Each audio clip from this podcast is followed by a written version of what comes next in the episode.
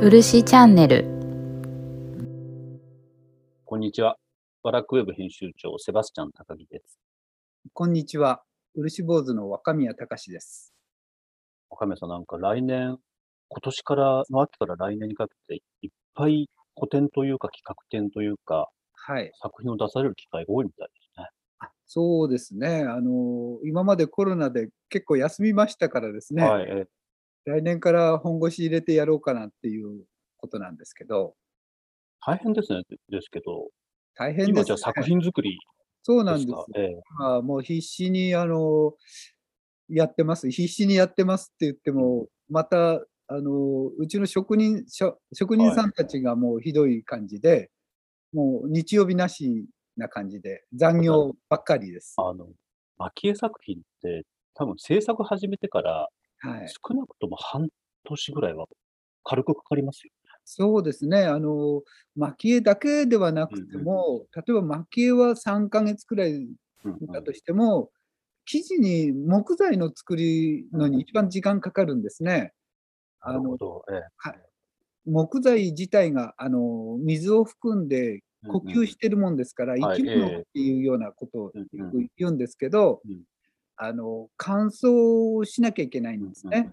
でも、この場合乾燥というと、カラカラに枯れてればいいっていう、うん水分がなくなってればいいっていうだけの問題ではあ全くないんですがそこがその木を扱うのに非常に難しい、なんていうか、まあ、経験値を要するところなんですね。それってちなみに記事師の方がその責任は負うんですか、そうですね。あの、木地師さんが、えっと、木材を選ぶわけですので、その時に相談して、まあ、この場合は、うん。えっと、この10年寝ているこの木にするか、まあ、これ3年しか寝てないけど、この木の方が多分性がいいだとか、あのなんて言うんでしょうかね、まあ、その、だから作らんとする作品に合わせて木の質も変わってくるってことですね。おっしゃる通りです。あの、木材自体も、例えばうん、ろくろの作業ですと、ケヤキとか、ええはい、ええ。っと、桜の木だとか、まあそういったものを主に使いますけれど、まあどっちにも良さがあったり、ろくろ以外だとどういうものあと刺し物生地という箱作り、組み合わせて作るね、はい。お重箱なんかがそうです。あとは、えっと、曲げわっぱみたいいはい。曲げ物ですね。薄い板状にして曲げていく。はい。あの、ヒノキを伸ばしうん、うんお湯につけて煮た感じで柔らかくして、ぐるぐる丸めて、例えばお盆のへりみたいなところ、はいはいはいはい。ああいうのは曲げ物を使ってるんですね。えー、じゃあ、ろくろに刺し物に曲げ物。はい。もう一つありまして、えー、あの、よく課題の猫足なんかありますね。えーに、あの、猫みたいな足ですうんね。あれは、ほうき地っていう、ほうの木を使って主に削るそうなんですか。ほうき地って言ってるあの、朴葉巻きの方ですあか。そうです。あの、ほうば飯とか、ほうば味噌とか、ええはい高山なんか行くとよくある。ありますね。えーはい。あの、ほうの木、結構削りやすくって、はい。あのーなんかサクサク削れるんです、彫刻刀で。えーえじゃあ、その生地の組み合わせも結構重要ですね。あそうですね。あの、一つの作うんうん品作るのに、あの、例えばですね、調子なんてあるじゃないですか。はい、ありますね。えーあの、お酒注ぐうんうんうんですね。あの、胴の部分は、はい引き物ですね。六郎の人ですね。はい。で、口の部分、うんうんあの、尖った口ですね。うんうんあそこは、ほうの木の職人さん。あ、あれ、法なんですか？はい。で、持ち手の部分ですね。うんあの、U 字になった部分ですね。あの、あの部分は曲げの部分ですね。だから三者のその技術がないと、あれは作りにくいっていうわけでですね。、それぞれ、ちょっと多分、ああ、今日マリー・アントワネット行くかな。若干不安に、若干不安になってきましたけど、そうすると、いやいやいや、いいえ、そうすると、それぞれ寝かしてる時間も違いますよね、きっと。はいはい、そうです、そうです。ちなみに、その、それって記事師の方ってそれぞれ違うわけですか？そうです。あの、例えば引き物の生地師さんですと、はい。ええまあ、お父さん、おじいちゃんからずーっとうちは引き物だっていう方もいらっしゃるわけですね。引き物ってさっき言ったろくろでしたっけ？はい、六郎で削る職人さんですね。はい、あとは、刺し物ですと、刺し物生地師さんって、全然別です。え、それってじゃあ、若宮さんは全員違った方とまあ取引っていうか、付き合いがあるそうですね。あのそういう方々を回って、で最初はこっちで作って、次はこっちの人に行って削って、もう一回削ってもらってとか、そういうことになるわけですね。いや、だから簡単にちょっと落ち着いてきたから、蒔絵とか、はいまあ、漆の古典やるってすぐできないっていうことですよね。そうですね。あのまず何作るかって考えるのに、1ヶ月じゃ考えられないですし。そうですよね。そこにあの、まあ、ずっとこれ、蒔絵は読むもんだって言ってますけど、はいはいはい、じゃあどういうコンセプトで作るかっていうのがあります、ね、そうですね。ですので、うんうん、作り方としては、えっと、お椀だったらば、うん、お椀で、例えば50脚くらいもまとめて作ってしまう。生地をですね。はい、生地を。はい、で、まあ、塗りもえっと、上塗りの手前までは作ってストップしておくとかですね。それって上塗りの前までって何回ぐらいそれえっと、塗りとしては何回でしょうかね。はい、輪島で言うと、7、8回でしょうかね。8回。はい。若宮さん、今日もうその話だけにやっぱりしちゃいましょう、今日は。あの、お椀を なんで7、8回塗らなくちゃいけないのって、あれってお椀の生地というか、はいはい、木のそれそのまま使えるわけじゃないっていうことなんですよね、きっと。そうですね。あの、切れる刃物で、うんえっと、切りますから、結構お椀でも表面はきれいに削ってあるんですけど、はい、それでもやっぱり表面は凸凹なわけですね。でそこに、えっと、まあ、生地師さんからうちに仕上がってくれば、はい、そこに、えっと、木漆といいまして、木から取ったばっかりの漆を塗るんです。あ、最初生の漆塗るわけですはい、はい。生の漆、木漆っていうのをかけるんですね。それじゃ色も何もついてないはい、色、まあ、ついてないですけど、茶色くなります。へえ。はい。よく売ってる茶色いお椀ってあるんですけども。はい、はい、はい。あまあ、そんな感じですね。へあれでもでも何回か塗ってますよね。あそうですね。何回か塗ってます。で、その漆を塗ると、どうなるかって言いますと、はいえっと、いくら切れる刃物で切っても、うん、えっと、回転の力で木はこう押しつぶされてる部分ですね。はいでそうすると、それが あの立ち上がってくるんですよ。立ち上がってくる。はい。あの、目がですね、目が立ち上がってくる。目と逆目があるじゃないですか。はい、あります、ね。あの必ずぐるぐる回すからですね、うんうん、あの、どっちかから必ず削るからですね。ああ、よくありますね。あの、はい、木をなんかヤスリで反対から削ると、根が毛羽立ってくるのの細かい版みたいな。はいはい。毛羽立つんです。はい。で、毛羽立つと、そこが痛いくらいにこう毛羽立って、ピンピンに固まるんですよ、その漆によって。で、それを、えっと、ヤスリだとか、今、サンドペーパーだとか、昔だったら砥石だとか、そういうものでもう一回削るんですね。え、ちょっと待ってください。一回木漆を塗って、はい、じゃあ乾かすとは言わないんですけれど、まあ、固めて、まあ、固めると、で、それをまた、ヤスリというかで、はいはい、それは削るっていうのは研ぐ削り落とすっていうか、研ぎ落とすんですね。まあ、それだけでなんか、もう十分時間かかりそうですけど。そうですね。でもこれ1回じゃダメなので、何回もこれ繰り返さないといけないんです。これ、何回も繰り返すときに、はい。あの、1回ごとに漆って変わってくるんですか？あのー、変える場合もありますし、ええ、変えない場合もあります。え。ー、で塗り方はいろんな産地によっていろんな塗り方がありますので、例えば輪島なんかですと、うんうん、まあ、最初の生地にその木漆を塗ったとすれば次は、まあ、あの一辺地っていう地の粉を入れた漆のりと合わせた漆ですね。ああ粉っていうか粒を入れることによって隙間を埋めていくっていうことですか？はい。はい。凸凹を埋めるんですね。そうですね。凸凹、はい、あの、木って凸凹なんで、うんうん、あの、パテ状のものをですね、うんうん、えー、これを塗るんですね。で、これ塗りましても、うん、もう一回研ぐとまた凸凹なんですよ。よく見ると。はい、よく見ると、その、はい、削ると低いところがすぐ目立つわけですね。そうしますと、次は、あの、二辺仕粉って言って、2番目に中くらいの粒の大きさのものを入れただから、あの、粒の大きさがだんだん小さくなって。そうなんです。だんだん小さくなることで、うんうんうんえっと、クッションにしてるんですね、それを。えーまあ、確かに、ロジカルに考えてもそうですよね。最初大きめの粒ででかい穴を入れてって、はい。でもやっぱりでかい、まあ、でかい石をこう平らにこう並べてっても砂利を、積んでいくのと同じ。土木工事と似てます。ああ、なるほど。あ、河原とかでよくありますもんね。はいはい木がはい。だんだんこう細かくなってくるやつ。そうなんです、そうなんです。あれのご極小版をやってるってことなんです。そうですね。あの、まあ、塗装の技術なんですけど、まあ、布も貼ったりするんです。はい。えで、布を貼ると段差ができるじゃないですうんかでき、ますねお椀との間に。で、はいこれを消したいとなると、えうんうんそこに、えっと、欅のおがくず、細かいおがくと海苔漆、海苔と、えっと、まあ、ご飯の海苔ですね。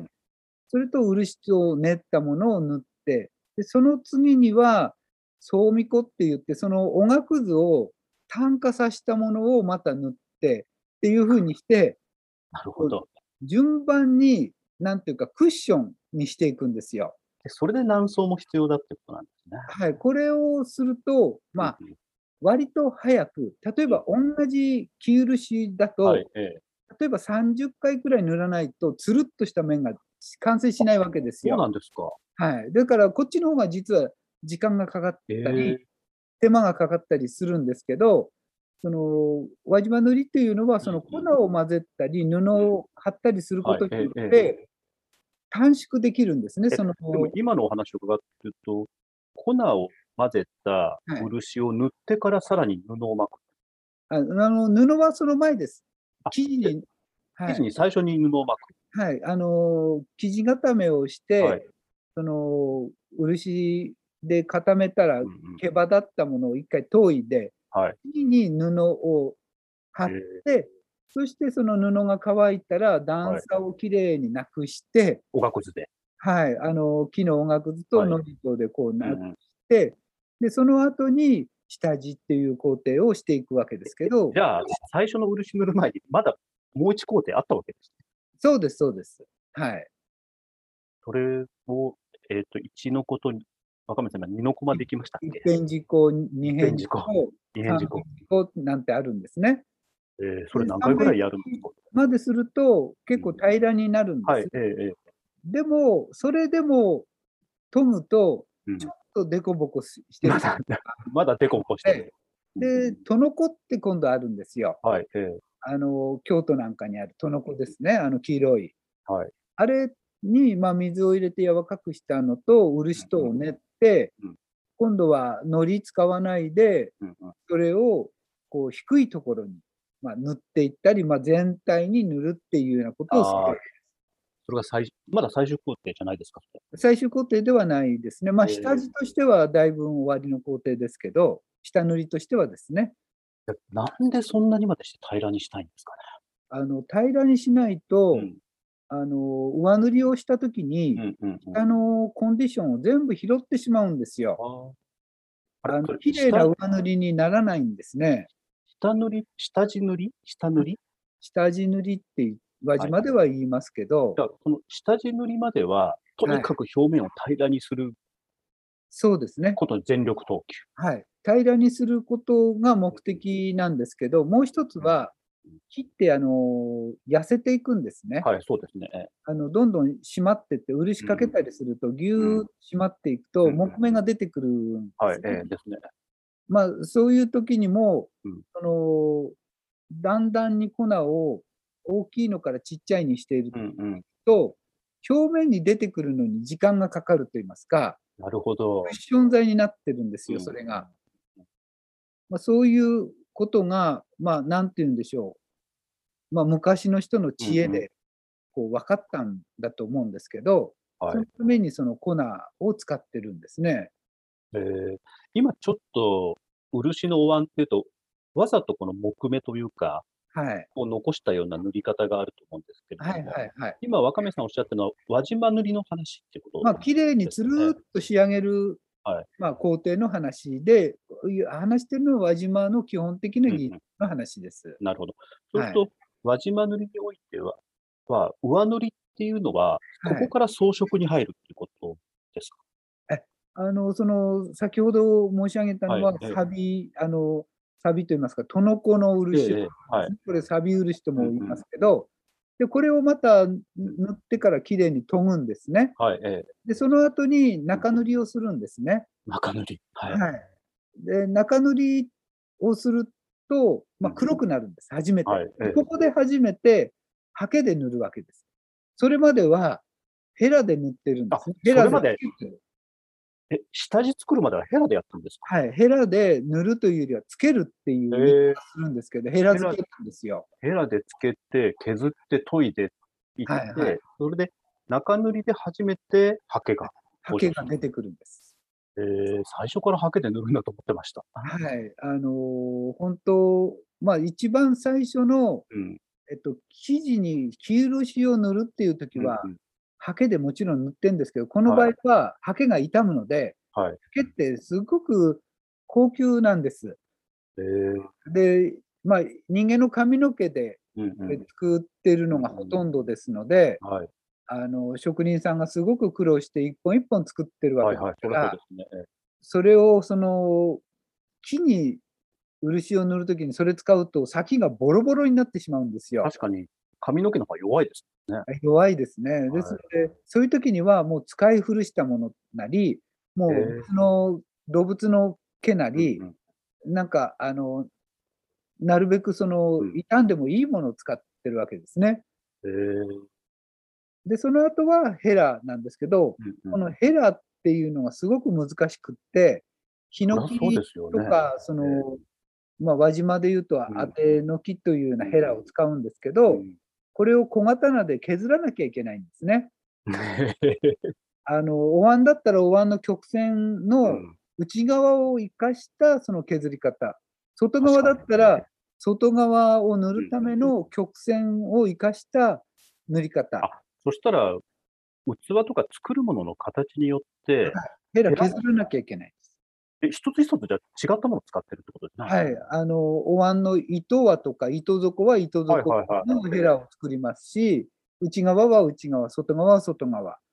ものすごい数のヘラいるじゃないですか。そうです、そうです。1個塗るためには何本もそのヘラがいるわけです。えで、そのヘラがしなるんですね、先っちょの方が。はい、え柔らかいんですうんで、その柔らかいのと、自分で作る、うん。あの、え一辺地っていううん。言いましたけど、はい。その粉を入れてうん、のり漆と合わせたもののうん硬さに応じた、自分の硬さに応じたヘラの柔らかさを作らなきゃいけないんです。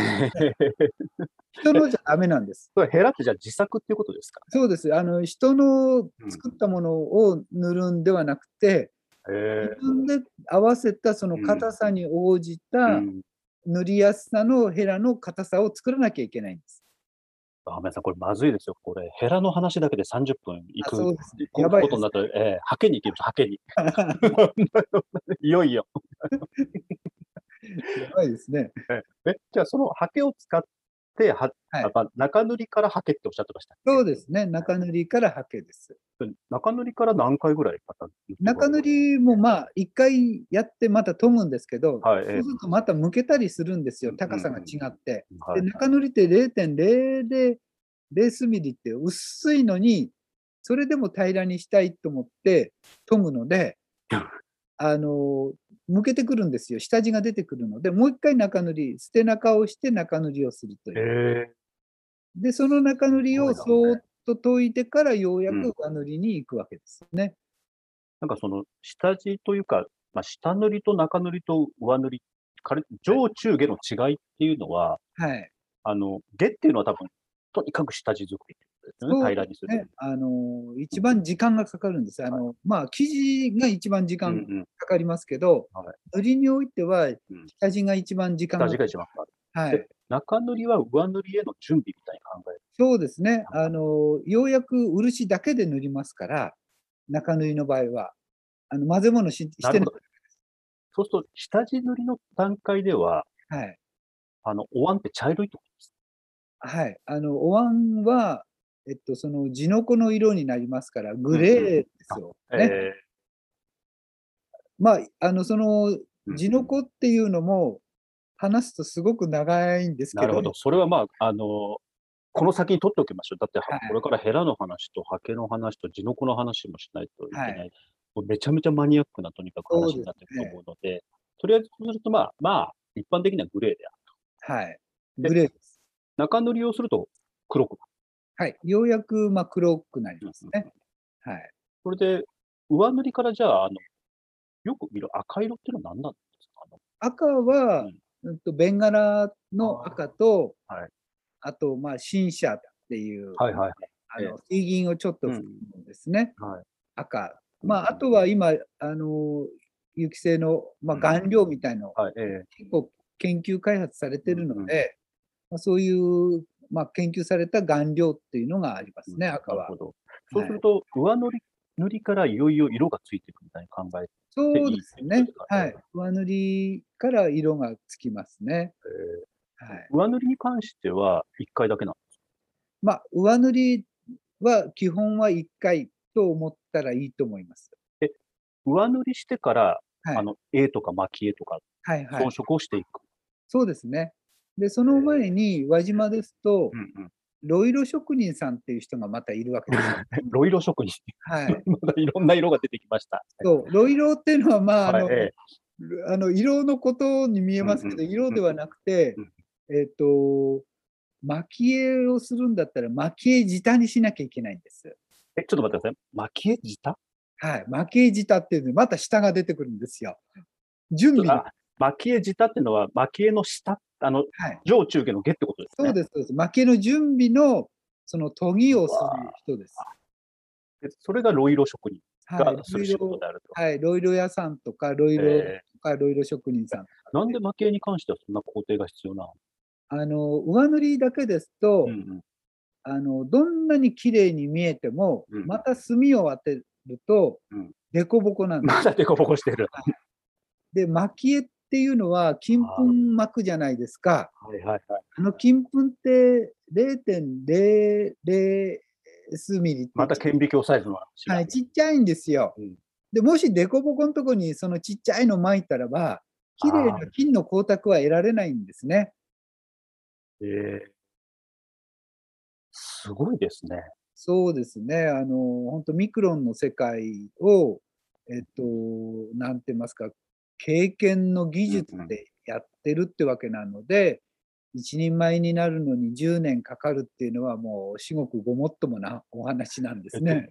あの、今、下地塗りと中塗りとえ上塗り？はい。で、えーっと、蒔絵自でしたっけ？はい。これ、それぞれ職人の方々は違う職人の方々な。そうですね。あの、ん下地は下地職人さんっていう方がい、はいえて、で、研ぎ物っていうのはまた別の人がやる。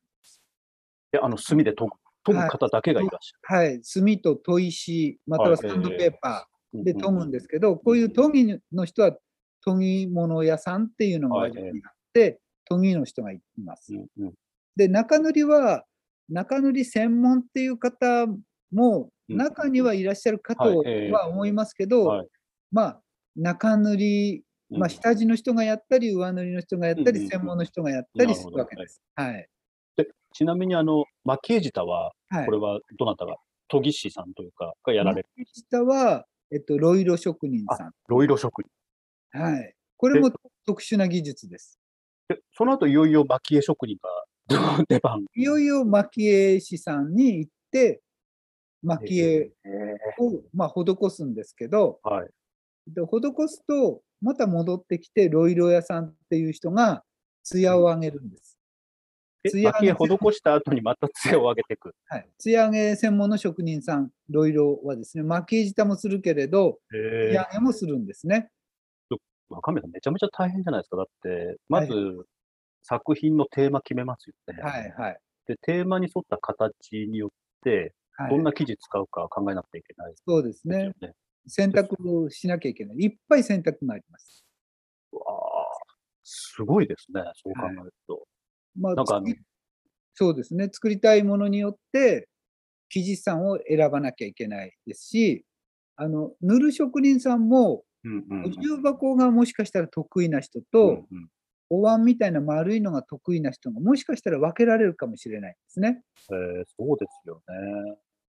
で、上塗りの人もそうなりますし、すごい選択の中からこう選んでいくということになります。これってやっぱり輪島塗りっていうのが、はい。やっぱり、その日本の漆芸というか、漆器の中でもかなり手がかかってる方だっていうふうに考えてもいいか？えっ、と、そうですね。あの、手がかかってる方だと考えていいと思います。えー、なんか、輪島の塗りの一晩一晩が違って見えてきますね、やっぱり。そうですね。あの、まあ、高度にその分業が発達しまして、うん。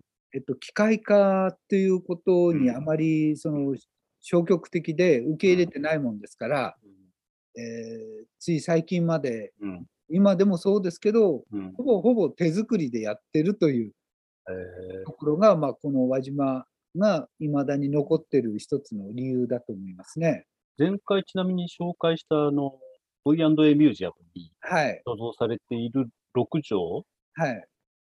あの作品もやっぱり同じ工程を取っていたってあそうですね。あれはまたちょっと特殊か。で、すごく特殊ですよね。な技術が必要でした。えーえはい。まあ、代わり塗りという塗り、あと額が、足物生地ですけど、くっつけてあるので、くっつけたところは、えっと、20年、30年、まあ、ロンドンなんか置いたら、こう、切れてくるんですね。はい、えあの、伸縮しますのーで、うんうん。でそれがそうならないように、角っこだけで何年かかけて塗り上げたものですね。すごい。いやー。だから、そんだけ手がかかった漆器なので、はい。マリー・アントワネットも愛していたと。そうですね。これ次回です、もう。そうですねね。27分いってしまいました。はあそろそろ25分ですみたいな出てますけど。ねだから、今伺っ、やっぱりこれ、すごいですね。その時間がかかってるから、すごいわけじゃなくて、やっぱ必然性があるっていうことですよね。蒔絵で何かを表現するためには。もう、あのー建築でもお酒作りでも何でもかんでもそうですけど、時間がかかるのには、それなりの必然的な理由があるからかかってるわけで、もしそれを省いたとしたらば、何かデメリットがあるんじゃないかって、まあ、恐れなきゃいけないっていうことになりますね。僕もなんかよく何回も何回も塗るって聞いて、1回ぐらい省略していいんじゃないっはい。て思うんですけど、多分蒔絵においてはそれやったらおしまいです。あのーまあ、省略するんであれば、えっと、何かと引き換えにしなきゃいけないんです。なるほどね。例えばすご、く面白いですね。金粉をうんうん、細かい金粉を使うと、コストは安くなります。うんうんところが、それを、まあ、使うにはすごく技術が高い。うんうんでも技術がそこまでないときには、でっかい金粉を使った方が、ええっと、リスクがなくなるんですうんね。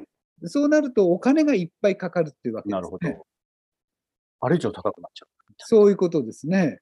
だから、ええここが非常に、その、なんていうか、交換条件として、あのまあ、それが通じるものと通じないものがあの、う技術の中にありますから、私たちはその間を縫って、うん。常に、えっと、まあ、漆の技術なんて、もう随分研究し尽くされてはいるんだけれど、うんうんいまだに毎回作るたんびに、うんこれは、この作品はどう仕上げたらば、一番、そのコストがかからなくて、うんものが良くなるかっていうことをうん研究しなきゃいけないんですね。常に初めてだからですね。確かに今みたいに、新しいもの、新しいものが求められる時代になると、余計その傾向高まりますね。強まりますね。ね同じお椀を作ってもうん、その時その時のお椀の生地が違うんですね。そりゃそうですよね。ですから、それに合った技術をその時その時に話し合って決めなきゃいけないんですね。うんまあ、そういうことが、その一つ一つのものづくりに与える影響って大きいと思います。えーやっぱりそういう話聞くと、お椀使いたくなりますね。そうですね。ちゃんと塗ったらば、やっぱりそこそこ持ちますし、また修理もできますから、あのまあ、楽しみに生涯かけて使えるものができますよね。いいですよね。なんかご飯食べるたびにそういうことを思い出しますもんね。そうですね。そういうものを作る過程とかプロセスですね、お客様に注文してからうん待ってる間が非常に楽しみなわけですね。そうですよね。あと、その道具とかから物語がなくなっちゃったら、はい。割とその特に日本人の装飾芸術なんて、はいはい。もともとこんな風に生まれなかったってことですあよね。あ、そうですよね。うんだから、そういう意味で多分今よく、よく言うじゃないですか。なんか物語のあるはいはい。道具とか、そう突きですね。詰めて考えるとそういうことなんだなっていう。うんやっぱり人間の頭の中に残っているものは物語だと思うんですね。うん現実とか、その科学的だとか、そんなものに影響されているように思いがちですけれど多分物語に人の頭って支配されてるんだと思うんですね。ああ、面白いですね。それ、機能性と美しさと物語って、なんか、どれか一つってことじゃないと思うんですよ、ね。はいはい。で、やっぱりその自分のちっちゃい時の思い出だったり、その家族、生まれ育ったものだったり、三つ子の魂だったり、もしくはもっと言うと前世だったり、まあ、背後霊っていうんですか、まあう、ん。まあ、こんなちょっと大げさなことをうん。言ったにしても、何かに自分たちの考え方っうんて、こう動かされている、それは物語だと思うんですねちょっとなんか物語のある生活とか、簡単に言うのやめようと。きちんと考えて言おうって。ついついこう編集者って物語のある生活って多分無印良品からだと思うんですけど、すぐ使っちゃうんですよね。まあまあ、いい言葉でいいフレーズですけどね。うん。でもそれが逆になんか変な話、消費社会の象徴みたいになっちゃってるところもあるので、確かに、はいまあそういう風な感じはありますね。また今回も最後の最後に物申す的なことになって、あの、あれなんですけど、若宮さん、そろそろ今日は、あの、本題のマリー・アントワネットが愛した漆器に、はいはい。まるで入ることなく終わってしまいましひどいですね。た。いや、ひどいです。もう始まる時には、じゃあこれでいきましょうって始めたはいもう、もう、の。もう今日打ち合わせ無視、やるやる詐欺になってしまいました。えらいことになりましたですね。ですが、まあ非常に重要な話だと思いますので、次回こそ、マリー・アントワネットが愛した、ね。えー漆器ということで、はいはいはい。ご紹介できればなというあ。これも物語と思いますね。そうですね。はい。うん、では、若宮さん、今日もありがとうございました。いやいや、こちらこそありがとうございました。